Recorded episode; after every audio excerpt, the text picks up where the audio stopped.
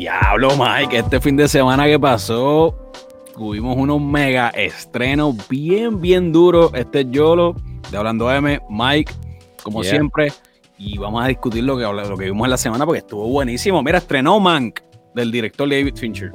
Estrenó The Sound of Metal y estrenó un mega episodio de Mandalorian, hermano. ¿Con qué empezamos hoy rapidito? ¿A qué le damos? Porque es que hay mucho, hay mucho que hablar. Hay mucho que Bueno, es hablar. que vamos a empezar. Mira, es que este diciembre, diciembre 4 nos, nos, nos dio, nos dio por fin lo que Oh. estábamos esperando. Mucha porquería que hemos visto este año y por fin, Yeah. diciembre 4, todo el mundo decidió tirar su Oscar bait. A ver, están pescando ese Oscar como si no hubiera mañana. papi. Exacto, pero vamos a hablar Bueno. de Mank. Vamos a hablar de Mank. Vamos a hablar de Mank, papá. Mira, la película de el director David Fincher, que por fin, mano, yo no sé de tú, mano, para mí esta, esta era una de las películas que más yo estaba esperando. Este, y mano, eh, yo creo que cumplió con las expectativas. Mank es una película dirigida por el director David Fincher, escrita por su papá Jack Fincher, que murió en el 2003. Eh, obviamente, Fincher y Eric Roth le hicieron un pequeño twitch al guion. ¿Y de qué trata Mank? Mira, Mank trata sobre la vida de Herman J. Mankiewicz, quien escribió la famosa película Citizen Kane. Eh, si usted no sabe qué película es Citizen Kane, esta es una película eh, que a los que muchos cinéfilos, ¿verdad? Y expertos en el cine consideran la mejor o una de las mejores películas de todos los tiempos desde la historia y por sus logros técnicos en el tiempo. Esta película de Citizen Kane estrenó en 1941 y Mank trata sobre la persona que escribió Citizen Kane. Ahí Mike tiene la carátula. este, y es un peliculón. eh, cuando hablamos de Mank, por eso nosotros en las redes sociales recomendamos unos días antes de que estrenara que el que no, que el que no hubiera visto Citizen Kane que la viera. Este, Sí, porque si no, No. vas a estar en realidad bastante. Exacto. Yo digo que bastante perdido. bastante porque, perdido, claro. Porque tiene, esa película te va a dar la perspectiva de lo que se está hablando. ¿ves? Y, Oye, y No, y a la misma vez no sabíamos cuánta, referencias y cuántas cosas. referencias iba a haber, hermano. Y hay muchas, sí. Hay demasiado. Hay, hay demasiadas referencias desde líneas que dice eh, eh, Mank, ¿verdad? O. Ujú. eh, referencias técnicas, como David Fincher y el cinematógrafo filmaron esta película, este, los cortes de luz, la iluminación, el audio, o sea, esto es un, esto es una oda, esto es una oda a Citizen Kane y al cine de gloria de los 30 y los 40, ¿verdad? Esa Sí. época dorada de Hollywood. Este, mano, vamos a empezar rapidito. ¿Cómo viste la trama, Mike? ¿Cómo viste? ¿Crees que había como dijimos, toda esa influencia de Citizen Kane, yo pensaba, por ejemplo, que iba a tratar más profundo, ¿verdad? La, la crea- el proceso creativo de la película. Y sí trata sobre el proceso creativo de la película, pero también toca otros aspectos bien brutales, hermano. ¿Qué tú Sí, crees? no, yo creo que sí, que, que lo que me gustó de la película es que eh, exactamente, todo el mundo esperaba que iba a ser más el proceso creativo, pero en realidad es el trasfondo de, de, ¿cómo te digo? Te pone en ese tiempo para que tú entiendas cómo Mank, por qué Mank termina escribiendo esta película y sobre quién escribe esta película, quién, en quién la basa. Eh, y su- su- súper inteligente, ¿sabes? Eh, te pone eh, cómo la política, la guerra, eh, estos personajes que eran lo- los mogul, los Jeff Bezos de ese tiempo y man- este, tenían tanta influencia que, que hacían, deshacían carreras. eh, y cuando tú entiendes toda esa maquinaria y dónde cae Mank dentro de esa maquinaria, es que tú puedes entender por qué él escribió Citizen Kane y por qué el libreto terminó siendo también tan inteligente. Claro, es una película que funciona a base de flashbacks, ¿verdad? Por ejemplo, la primera, el primer acto, la primera escena, los primeros cinco minutos, vemos a un man este, comenzando los primeros pasos, ¿verdad? Este, para escribir el libreto de Citizen Kane en el 1940. Ujú.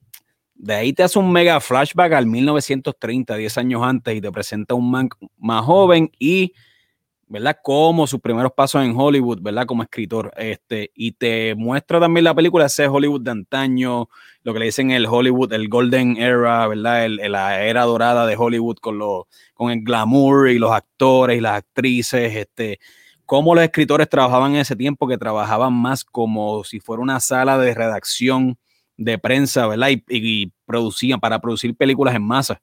Sí, sí. Este, es que la gente no sabía que, en realidad el cine era, una, era básicamente una industria como cualquier otra. Era un producto y era, tú sabes, sacar en línea y en masa películas porque era hacer dinero para hacer dinero. Que todavía lo es, pero en ese tiempo se notaba más que era literalmente una maquinaria este, que escupía películas, ¿tú me entiendes? Como una imprenta. ¿Qué tú crees que es real versus lo que es adaptado? Obviamente vemos personajes bien Mano, para mí súper interesante. Por ejemplo, el personaje de J.B. Mayer, para mí fue de los personajes más interesantes, mano. Ver a, al, y J.B. Mayer era para ese tiempo el presidente de lo que es Metro Goldwyn Mayer, ¿verdad? O MGM, que todo el mundo sabe que es MGM Studios. Usted ha visto películas de ellos por años y por años y por años. Este, pero ver una persona, ¿verdad? Eh, como él, que vaya de el actor estuvo, mano, fenomenal. Eh, creo que fue Arliss Howard, le metió estuvo en la madre la actuación de él. ¿Cómo pues fíjate, Ajá, ¿cómo pues mira, yo vi, yo vi, o sea, la actuación brutal. Este, creo que el, el B. Mayer fue eh, uno de los mejores personajes. Eh, también estaba Hearst, que obviamente actorazo y súper brutal la actuación, pero no tuvo tantas líneas. Creo que Mayer tuvo un poquito más de, de peso en cuestión del trasfondo y eso. Sí, ve, eh, Hearst es, este, Charles, Dance es el actor que exactamente. El, que hace de Tywin Lannister. Exacto, en Game of Thrones, ya. Este, pero a mí me gustó, me gustó, me gustó.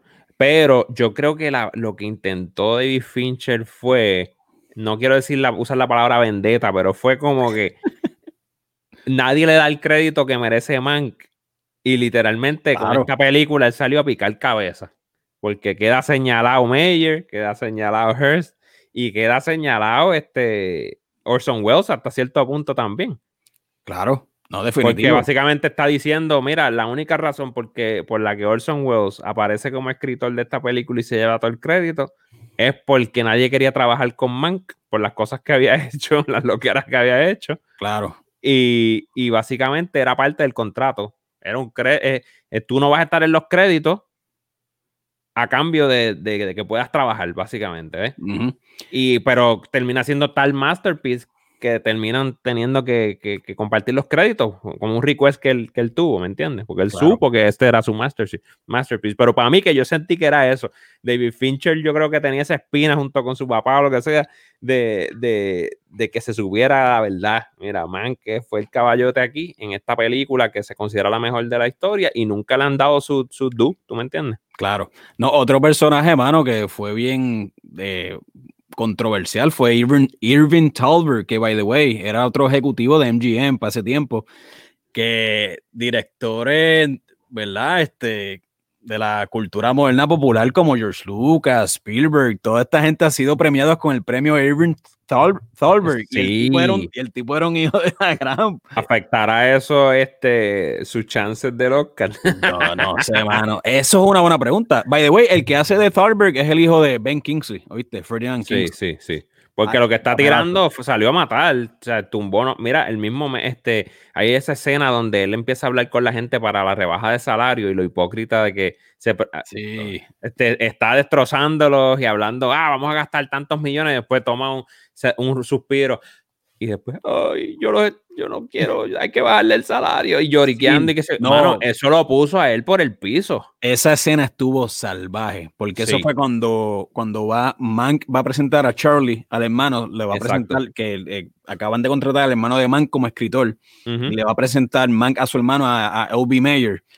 Hicieron, esa es una escena de walk and talk, ¿verdad? Sí. Y, es, y determina totalmente, te da completamente la personalidad del tipo y lo sucio que era y lo, y lo rata que era. Entonces, ¿qué pasa?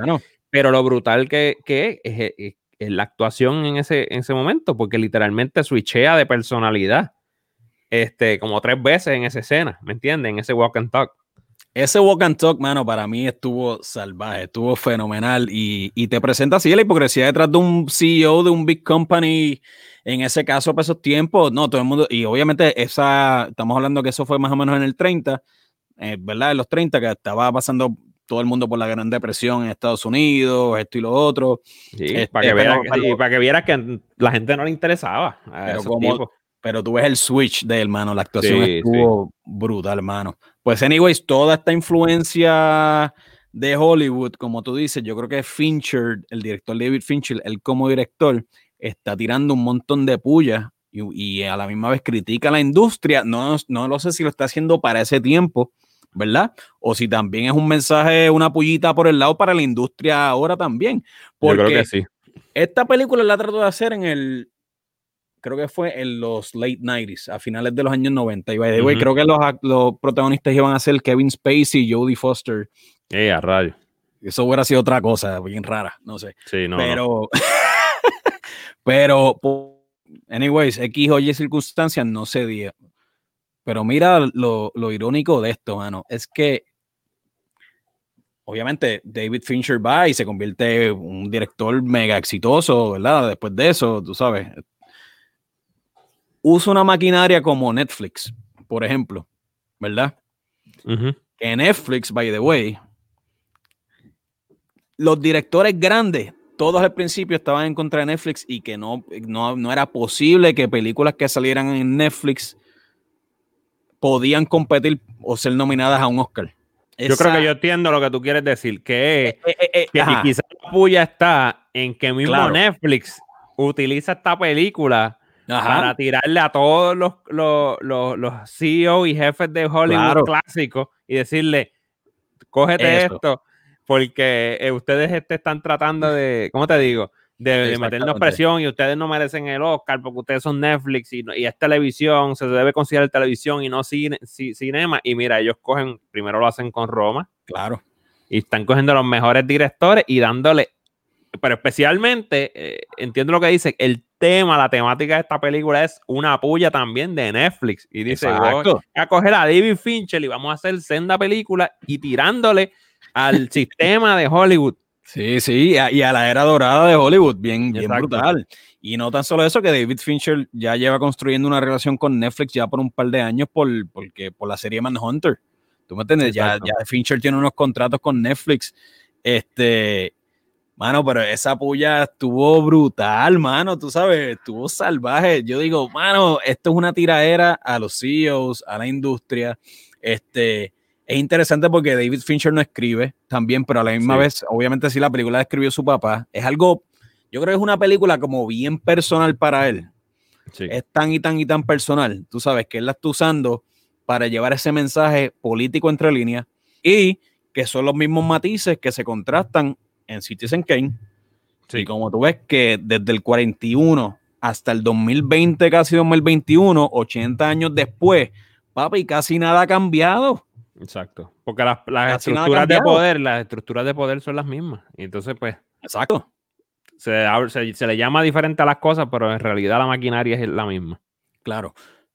¿Cómo tú crees que afecta el legado de Orson Welles e, esta película? Bueno, queda señalado. No sé si lo afecte porque Anyway la dirigió y, fue el actor, ¿me entiendes? So, eh, tuvo gran parte en que Citizen Kane fuera. Pues, si, tú, si tú eres mal director, pueden escribir un libretazo y puede ser una basura de película. So, él también tuvo mucha parte en que fuera un masterpiece, porque técnicamente él fue el responsable de esta película. yo no creo que sea súper afectado, pero queda señalado, porque básicamente se vio mal. Se vio mal, mira, este tipo hizo todo el trabajo, escribió este masterpiece y tú cogiste crédito por contrato incluso Claro. Aprovechándote de que el tipo no podía trabajar por todas las loqueras que había hecho. No, no, y Orson Welles, tú sabes, es un tipo que venía del teatro. Era un outsider, papi. Era, venía de afuera y, y tú sabes, el tipo venir y hacerte una película como Citizen Kane para ese tiempo, papi, con esos flashbacks, con esos aspectos técnicos no se le, no creo que afecte mucho el legado. ¿Tú me entiendes lo que estoy diciendo? sí, porque técnicamente estuvo durísimo. Aquí lo que critica la película es más bien estos contratos y estos acuerdos a los que se llegan tras bastidores.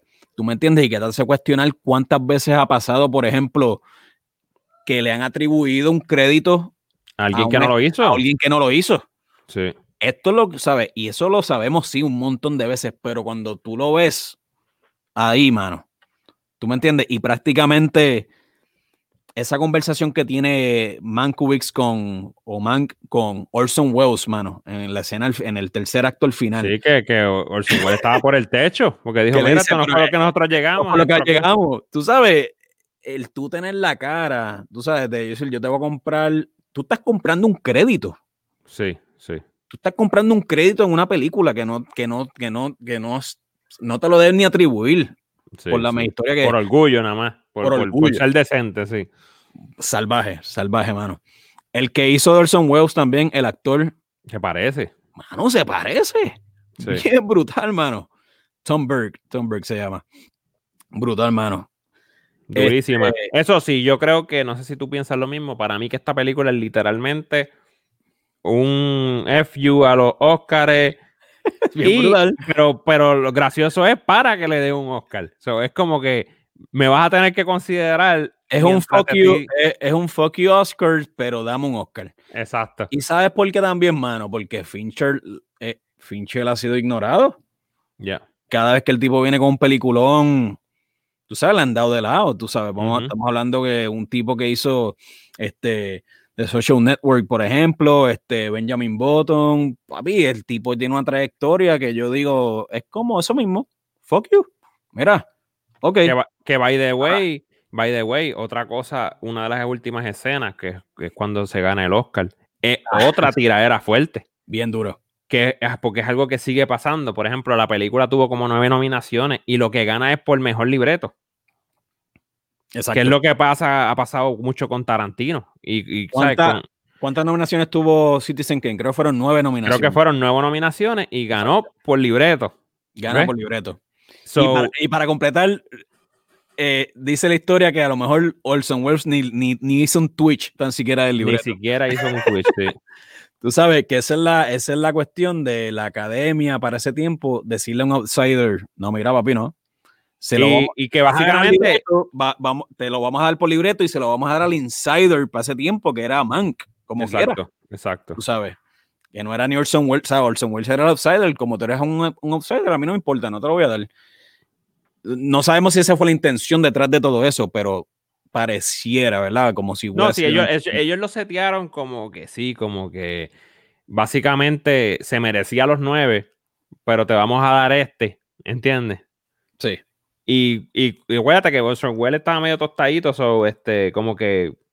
Bueno, eran más o menos los dos iguales también, ¿sabes? Que, el, ego, el ego, el ego, dicen que el ego de Orson Welles era, estaba bien exagerado. Sí, básicamente le destrozó la carrera también.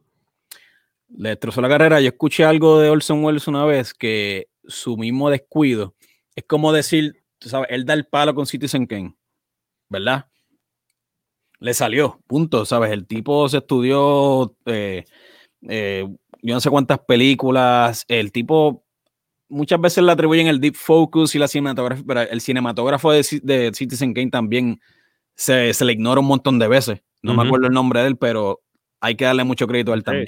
Lo que pasa es que mucha gente, pues, pues como Orson Welles, el nombre de Orson Welles estaba es como el caso, no es lo mismo, pero es como yo decirte Tim Burton de Nightmare Before Christmas. Oh, sí, que era un outsider. que Tim Burton prácticamente sí tuvo la visión con él.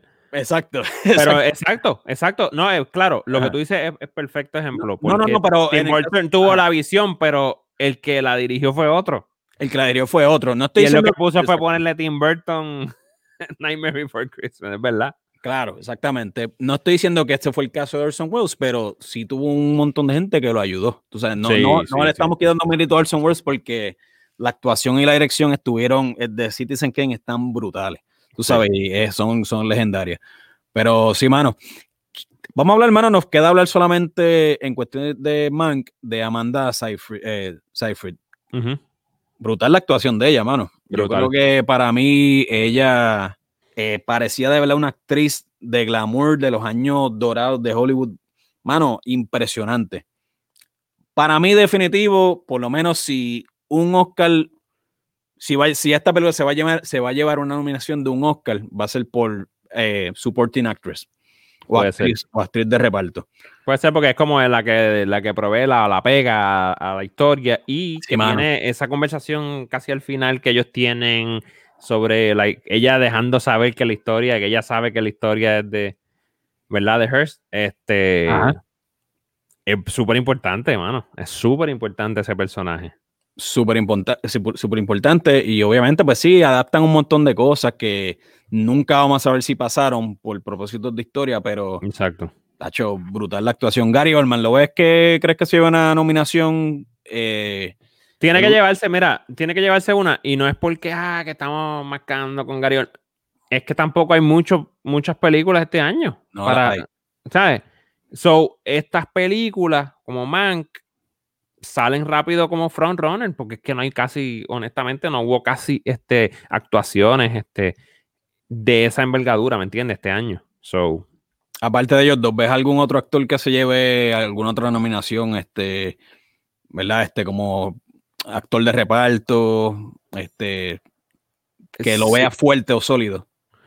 Sí, pero pues no sé, porque para mí Gary Oldman este, cargó tanto la película que eh, los demás, ¿sabes cómo te digo? Hubo muchos actores secundarios que fueron importantes. So, separarlo, por ejemplo, el personaje de Hearst, el de Elvi, ¿verdad? Este, Mayer, es bien. ¿Cuál de los dos? O los dos, ¿me entiendes? A mí me eh, voló la cabeza el personaje de Ubi Mayer, hermano. Te digo, brutal. Porque hasta el que hizo el personaje del hermano de Mank estuvo bestial, tipo. Sí. Sí, exacto. Este, el Charlie, sí, este, que by the way, él sale en Ozark. Ese, este, ah, sí, ah, brutal, papelazo, papelazo. Que si podemos llegar a una conclusión es que el, el, los actores de, ¿verdad? Secundario, de reparto aquí, este, los supporting actors fueron increíbles, mano. Muchos de ellos. Hubo muchos personajes buenos aquí. Tom, Tom Pelfrey es, el que hace el hermano de, de, de Mank. Eh, no, papi, es que bueno, también hay que añadir que Fincher es un perfeccionista y, cuando tú lees que él hizo repetir, por ejemplo, a Amanda Seyfried 100 veces una escena, tú sabes que ella estaba exhausta y fundida, que ya no sabía ya, ¿sabes? ¿Qué hacer? Sí, sí. En creo que en otra, en otra ocasión Gary Oldman le dijo, mira papá, ya son 100 tomas que hemos hecho. ¿Quieres otra? No, es que, papi, y, y tú ves a un director como Fincher que sigue insistiendo. Empiezan los roces, hay que empezar los roces del. al garete, al garete. Y ahora, la pregunta más. La importante quizás. ¿Se lleva por fin Fincher el Oscar eh, por esta película? ¿O crees que para hacer, para el morbo, para el morbo, ¿verdad? Se lo lleva, se lleva un Oscar póstumo su papá, Jack Fincher. Y mira esto. El cínico en mí, el eh, cínico en mí te va a decir que eso es lo que va a pasar. Jack Fincher, yo creo, ¿no? Oscar póstumo para el papá. Sí, por, por libreto. Pero ¿sabes qué es lo irónico? Que Fincher no escribe ninguna de sus películas. ¿Tú me entiendes? Pero pues entonces viene, dirige una película de un, escritor que se lleva el crédito. Eh, eh, lleva el crédito y se lo quita el director. Y él está haciendo lo mismo con su papá.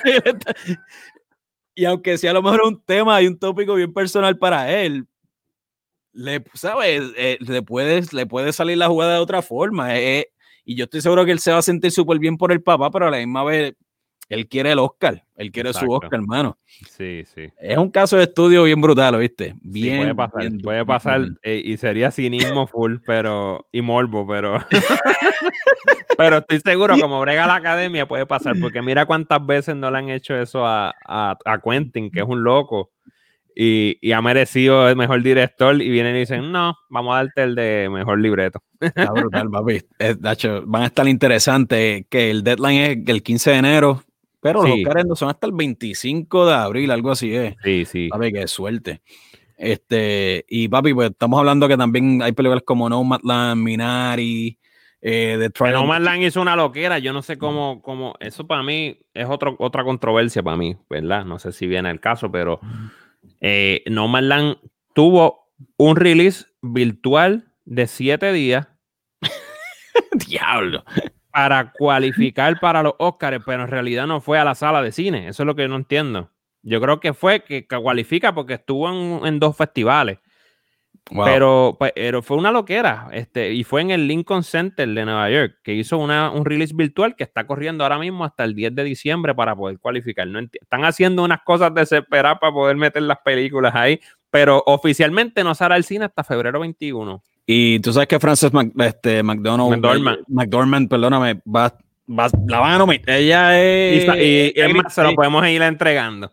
Dáselo a, Frank, Francis McDormand porque se lo van a dar. Se lo van a dar. Mira, está Nomad, Minari, Mank, The Trial of the Chicago Seven, White Night in Miami, The Father, este, The Prom, supuestamente, de Netflix. Es una, puede ser una contendiente. O sea, Mank tiene altas posibilidades, hermano, cuando tú maybe comparas o haces la comparación con, ¿verdad? con lo que hay por ahí. Este, no, papi, pero interesante. Este, así que, Gorillo, vean Mank, mano, vean Mank. Esto es historia. Si usted es cinéfilo, le gusta el cine, la historia del cine, vean Mank y vean Citizen Kane. Vean, hacen un double feature. Vean Citizen Kane primero y después vean Mank, mano. Este, porque esto es, esto literal es como ver un, un documental de sí o estar en una clase de cine one on one, papi, brutal. Sí, sí, sí, sí. Mike, ¿qué más hablamos? ¿Qué más tenemos ahí para hablar? Que vimos. Hermano, este Sound of Metal, hay que hablar de Sound of Metal, mano. Yo creo oh, que es otra contendiente. Vino, salió duro. Este Rizamet tuvo, yo creo que un papel brutal en esa película. Eh, no sé qué piensas, ¿cómo la viste? Bueno, yo la vi brutal esta película. Eh, esperaba menos de esta película, by the way. Este. Fue el caso mío también. Esperaba menos, yo esperaba menos, esperaba otro tipo de historia porque no había leído la premisa bien ni había investigado bien sobre la película. Fue una sorpresa, pero una buena sorpresa. Este, Rizamet en la madre, durísimo, durísima la actuación, mano. Este, es una película, para decirle la premisa, eh, prácticamente es, esto es un baterista, ¿verdad? Él toca, toca en clubes, eh, con su novia, ¿verdad? Sí, como estos, este, estos acts que son bien artísticos y bien, bien artsy, bien, bien artsy, ajá, bien no, sí, exacto, y pierde la audición este, súbitamente y ahora entonces tiene que bregar con eso, imagínate, entonces, pero también tiene un trasfondo que empieza a revelarse de adicción y de otros fantasmas que él tenía en el pasado, que ahora pasando por esta situación súper, obviamente, imagínate que te, que te Imagínate cuán asustado tú vas a estar si pierdes la audición repentinamente, especialmente siendo músico. Eh, cuando está pasando por este trastorno, este, este, este, este momento de ansiedad y de, buscar respuestas así, eh, empiezan a descubrirse otras partes de su vida y su historia que necesitaban trabajo. Eh, yo creo que tuvo una actuación brutal, pero honestamente, me voy a atrever a decir que Paul, yo no sé si se dice Rachi o Racy o cómo, pero le voy a decir Rachi. Rachi, Rachi. Rachi o lo que sea. Pues ese tipo, mano, yo creo que es un serio contendiente a, a, a, ¿cómo te digo? A supporting actor para los Oscars. Porque ese tipo le provee la credibilidad y la autenticidad y creo que hasta el alma a esta película. ¿Me entiendes? Es como que es de esos, esos tipos que literalmente no se notaba que estaba actuando. Y después de yo leer el trasfondo, es porque el, tipo en realidad es hijo de sordos. So, él se crió en un hogar donde él literalmente tenía que hablar en señas con, con sus papás, con... y quedó evidenciado, mano. No se notaba, no parecía una actuación. Yo juraba que de verdad el tipo tenía esa casa donde ayudaba a, sordos a, a poder este, integrarse a la vida y a bregar con sus adicciones y sus cosas. Yo creo que esa fue la revelación para mí de la película. Correcto, correcto. Eh, que el, papel de él, exacto, es el, el que maneja esa casa, ¿verdad? De sordomudos, que es donde termina el personaje de Riz Ahmed, ¿verdad? en buscando, buscando ayuda, buscando, soluciones, porque como dijo Mike, sé que usted es baterista o usted es músico y de momento usted se quede sordo súbitamente. Eh, o sea, tu pasión y todo lo que tú haces se va a punto, tú sabes, este más impactante de la película, no es que tú, obviamente, todo el mundo depende de, de, de la audición para, ¿verdad? para funcionar, pero un músico más todavía, tú sabes, entonces hay otros matices que se tocan del personaje de Riz Ahmed, ¿verdad? Que, que, que están bien duros, mano, él sabe, obviamente le entra en depresión por eso, ¿verdad? Este, estos son gente que vive de lo que es de guiso en guiso, ¿verdad? Solamente dependen de tocar, ¿verdad? Para poder subsistir. Y él no tiene eso. El personaje de, como tú dijiste, mano, eh, de Paul Rassi, eh, que es el que dirige, ¿verdad? Ese centro de ayuda o de sordomudos, el que le da, yo creo que es el alma. Es el alma de la película y es el que ground o te trae, o sea, te lleva, te pone los pies en la tierra en cuanto a la historia. Sí. Este, es como la filosofía, es como la filosofía detrás de, del porqué de la película, que qué es lo que tiene que hacer, es, como una figura paternal casi. Para, sí, y hay una escena, eh, una escena que no quiero spoilear mucho, pero hay una escena en la que él básicamente por una razón u otra tiene que despedirse de técnicamente de Riz Ahmed y tú puedes ver cómo él, la oh, forma en que él se siente, tú la sientes y todo, que es un papá, se sintió como si fue un papá, se despidiera de su hijo, no queriendo dejarlo ir, ¿ves? E-, esa escena estuvo durísima, by the way. No, y tiene, y tiene la línea que conecta toda la película en esa, en esa, una, una línea brutal, que no, tampoco voy a spoilearla para que tengan algo para ver, pero tú verás, esa es una de las mejores líneas que yo he visto en, bastante tiempo en un libreto. Definitivo. Un tercer personaje de la película que sin esto no hubiera funcionado es el diseño de sonido. Oh, sí. Tú sabes, desde te ponen la perspectiva del personaje de Riz Ahmed cuando se queda sordo o cuando empieza a perder la audición, ¿verdad? el diseño de sonido detrás de ese personaje es lo que hace que funcione. También como los momentos de silencio que hay en la película. Que, hubo momentos que eso no se ve, eso tú no lo ves en el cine, momentos literalmente sin nada de audio, ¿sabes? Video y, cero audio y eso te hace tú eh, tener empatía y conectar con el personaje principal y lo que está pasando. Sí, la perspectiva está en la madre ahí, brutal, hermano, tú sabes. Este, buen trabajo y es la, la primera película del director, este, Darius Marder también. Sí, la que, la escribe también y la escribe junto creo que a su hermano.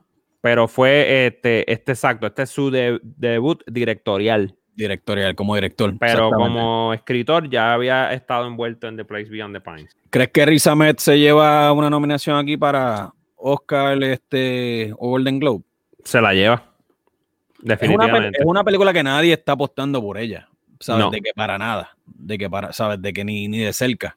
Pero a mí me gusta mucho lo que está haciendo este Amazon Studios, porque literalmente son películas que tú no esperas mucho de ellas y te, impresionan, ¿me entiendes? Sí, sí, eh, sí. Porque no le dan tanto, ¿cómo te digo? La promoción que tú esperas o, dejan que corra el curso de los festivales y que, que esté como on the radar y de momento vienen y te dan, y tú, wow, yo no esperaba esto esta película, ¿me entiendes? No, mano, e igual estrenó, tú sabes, en cine como por dos semanas para también poder ser contendiente, tú sabes. Este, y me impresionó, fue una sorpresa, pero grata, grata, grata, pero kudos al, al que diseñó el sonido. Sí, sí porque incluso después, para darle un poquito de trasfondo, después él, pasa por un proceso de, ponerse un implante en, este, de oído, eh, de cóclea de eso, y el diseño de sonido cuando él está adaptándose a eso es increíble. Y la frustración que él siente porque él pensaba que iba a escuchar como antes, ¿entiendes? Eh, está brutal, está brutal. Es el típico caso de, ¿verdad? Este, lo duro o lo difícil que puede ser aceptar un cambio repentino, ¿verdad? Estos cambios que te llegan de, de cantazo, que tú no te esperas. Y hay como un este doble cambio también, porque sí, sí. él tiene que se ve forzado a cambiar, ¿verdad? Y a empezar a adaptarse a la vida del sordo, ¿verdad? Que cuando va a este centro de ayuda y empieza, tú ves que hay un cambio en él a mejorar como persona, ¿verdad? Y tú empiezas a ver que él se envuelve con niños, que él, tú literalmente estás empezando a tener como que a conectar con el personaje de una forma, dices, mano, qué bueno que está saliendo hacia adelante. Y de momento, lo que les quedó brutal fue que hay un segundo cambio. Y es que al él tener un pasado en la adicción, el OCD no lo deja hacer lo que tú esperas, ¿verdad? Que es que pues sufrió este cambio y ahora es una mejor persona y logró aceptar este, su estatus de, y su soldera y ahora está totalmente metido en ese mundo. Y no, eh, literalmente lo compulsivo e impulsivo que es por sus adicciones y por esas conductas que él tenía del pasado, echó a la mierda básicamente todo lo que había pasado. No, y la. estuvo cool, estuvo cool. Sí, cool. Un doble, es un doble cambio, sí. Es, como. Es como sé lo que tengo que hacer, pero a la misma vez es como cuando eres telco, ¿sabes? La telquedad, obviamente por todo, todo el bagaje que él tenía, obviamente también la, novia estaba en otro lado, él quería regresar a donde ella. Sí, que básicamente también tiene una, historia de amor en esta película. Una historia bien brutal, hermano, este, y al final, este, al final, pues, él se da cuenta, hay un, hay un punchline bien bueno, que, que al final, la última escena, prácticamente él, se da cuenta que era pues, lo que necesitaba. una historia súper, súper interesante, mano. Exacto, yo sé lo que tú estás diciendo y la gente se va a enfibrar porque... No lo voy a spoilear, es que no quiero meter el spoiler, pero, pero, esa última escena ata, como te dije, con el que va a ganar al mejor actor de, este secundario. Puede ser la sorpresa, mano, puede ser sorpresa. si, ni tan siquiera, si ni tan siquiera lo consideran, mano. No, ahí es que uno como que contra, mano. Pero así que metan la Sound of Metal en Amazon Prime porque está, está buena, mano. Una, fue una, una grata sorpresa. Y, mano, el último tema que tenemos que hablar, mano, que pues obviamente si no hablamos de esto nos cae arriba, pues este... Mando. Mandalorian, papi. Mando. Mando, cuéntame, cuéntame. mano, yo me fiebré, mano, porque... Eh, primero que no sabía cuál era el episodio que iba a dirigir Robert Rodríguez, o cuando supe que era este, me enfiebré, ¿verdad? Pero yo dije contra, ah, después estaba pensando, su estilo será como para, como para Star Wars, porque básicamente él no estaba, él no estaba, este, él no era el que iba a dirigir este episodio, y cuando se cae el otro director es que lo ponen a él. John Favreau le pide que, él lo dirija. Eh, pero tú sabes, en su carrera, pues como que yo digo, tiene unas cosas que sí te dan indicios que puede dirigir Star Wars, ¿verdad? Y otras cosas que tú dices contra match, será un buen match, ¿tú me entiendes? Pero, mano, para mí, si no el mejor, uno de los top episodios, mano, brutal, de arriba abajo, la acción brutal, entonces como la historia de, de, cómo, cómo, por fin reivindican a, a, Boba Fett, ¿me entiendes? Fue, tuvo muchas cosas buenísimas. El ver a, a Grogu haciendo este su, su conexión ancestral con los, con, la, con los astros. Hubo, mano, tuvo de todo, tuvo acción, tuvo, ¿cómo te digo? Y, y, no sé, yo estaba enfiebrado, mano. Me encantó lo, el trabajo que hizo, de verdad que sí. ¿Qué piensas tú? Yo voy más, mano. Yo, yo me atrevo a decir que. Eh, mira, mano. Tú sabes qué es lo más que a mí me ha gustado de Star Wars. Eh, ¿verdad? Y aquí, pues, mucha gente, de, Star Wars siempre es bien, es bien, contro, es bien controversial, y la gente se pone piqui, la gente se pone como, se, se, se irrita, se pone irritable o, o tochi, vamos a decirlo tochi. Ah, ¿Cómo tú vas a decir eso? Para mí el, el, el mejor, el, el, último mejor trabajo de la franquicia Star Wars que yo vi fue Rogue One. Fue Rogue One. Tú sabes, no fue ni la secuela, y yo, y déjame aclarar, porque también bien, aquí viene a hablar. Yo no odio a las secuelas, yo no las odio, pero no las amo. ¿Ves? Tampoco. Eh, Rogue One fue lo, mejor. Cuando sale en Mandalorian, tú dices, mano, esto es refrescante. Esto está chévere, mano. Está, me gusta cómo está este, el giro que está llevando la serie, cómo lo están haciendo. Este episodio me pone al mismo nivel que me puso, al que me puso Rogue One, por ejemplo. ¿Sabes? ¿Cómo te lo explico? El episodio de Ahsoka estuvo brutal. Me gustó. Pero todavía no me había llevado a ese nivel de Rogue One. Esa última escena de en Rogue One cuando sale Vader, tú me entiendes, picando cabeza, todo el mundo, la escena en la playa. Esa emoción de Star Wars no me había dado desde Rogue One. Me dio un poco con Ahsoka, pero este episodio fue el que de verdad me, me pompió. Me volvió a pompear con Star Wars. Este, y es un fan service Claro que es un fanservice, pero es un buen fanservice. Bien hecho. Es un fanservice necesario. Sí. Para la franquicia.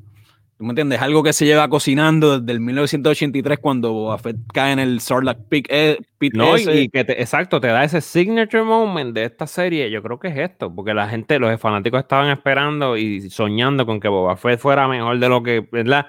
Claro. Y este momento, Mandalorian es el que te lo da. Y eso fue bien inteligente, ¿me entiendes? Mano, la dirección de Robert Rodríguez, genial. La, eh, la, pelea, ¿verdad? El, gunfighting, ¿verdad? El laser fighting, como Me lo quieran llamar. las artes marciales de Boba Fett. Claro, porque te da el background, porque, ¿sabes? Boba Fett tiene este, esta reputación de que es un tipo badass, tú sabes, es un tipo que está durísimo peleando, tú sabes, este, pero no habíamos visto nada de eso en ninguna película. los dejaba destrozados, los dejaba a los, Stormtroopers hechos canto con, las armas que tenían. Y estuvo cool, eh, me gustó, sí, este, me gustaron algunos elementos de la, del episodio, por ejemplo, como eh, Baby Yoda meditando en la piedra esa, conectándose con la fuerza, cuando tiene a los Stormtroopers este, al final del episodio, que lo está llevando de un lado al, otro, tú sabes, con, con, el, con la fuerza también. Me gustó Moff Gideon, ¿sabes? Giancarlo Esposito, la presencia de él está brutal. Pero este episodio, mano, todo eso era brutal porque movió la historia, pero este episodio fue sobre Boba Fett, sobre, La, sobre la redención de ese personaje. Este, que era necesaria, mano, era necesaria. Es lo que te digo, yo creo que cuando tú vas a las redes y a los, tú vas a los fanáticos de verdad, todo el mundo hablaba de episodios de The Mandalorian y, de la secuela, sí, tal vez, pero nadie se había pompeado tanto como con este episodio. Definitivamente. No, y, Robert Rodríguez puso su definitivamente, tú veías su estilo en ciertas cosas. Este, hacen referencia a un western con el bank shot que, que, hace Boba Fett, que le da la nave y la otra tumba a la otra, que es una referencia de Magnificent Seven a una línea. Claro. La gente, y, y hay que aclarar algo, mano, la gente, es imposible tú no criticar un episodio o una película. Va a pasar lo mismo con Star Wars. Claro. Tú sabes, tú, tú no te puedes ir a 100%. No, nadie va, tú no vas a satisfacer al 100% ah, tú, no eres, tú, no eres un, tú no eres un fanático, ¿verdad? Mira, mano, whatever. Tú sabes lo que estoy diciendo. Es como, no, mano, es que hay, hay películas que suben el listón tan alto. Tú sabes que lo, de, lo, lo demás se puede convertir en fillers, mano, y Mandalorian va por buen camino, va por buen camino, van bien. Van definitivamente. Así que fue un mega episodio, mano, estuvo brutal. Este, ¿qué más nos podemos llevar de este episodio? Este, nada, que hay que seguir viéndolo. El, Dark Saber, el Dark Saber al final, brutal, mano. Brutal este, también. hace una referencia también cuando eh, el personaje de Moff Gideon le enseña el Dark Saber a Yoda. Este, you're too young to play, to use this or whatever, como referencia cuando Obi-Wan en la primera película de dar lightsaber a Luke y Luke se lo, apunta directo a la, a la, a la cara. ¿Tú me entiendes? Eh, hay unos, hay unos, este, hay unos elementos escondidos ahí, unos easter eggs bien cool, mano. Este, no, pero me, me gustó, mano, súper brutal. Este, vemos, por ejemplo, que ahí este, Boba Fett le ha dado duro la medalla a la cerveza. Pero, papi, ¿sabes? Parece un cosplayer, pero se, ve brutal, mano. Sí, el lado de mando, como que se ve que la, Exacto. le ha dado duro a las barritas. Tiene el dadbot, pero, mano. Este, chinchorreando, chinchorreando. Chinchorreando, pero un excelente episodio, papi. Así que ahí, mm, eh, ¿sabes? Yo creo que revivió ese amor que, ¿verdad? De para muchos fanáticos de Star Wars, que no es que lo habían perdido, pero es que no sentían como que la misma emoción, ¿tú me entiendes?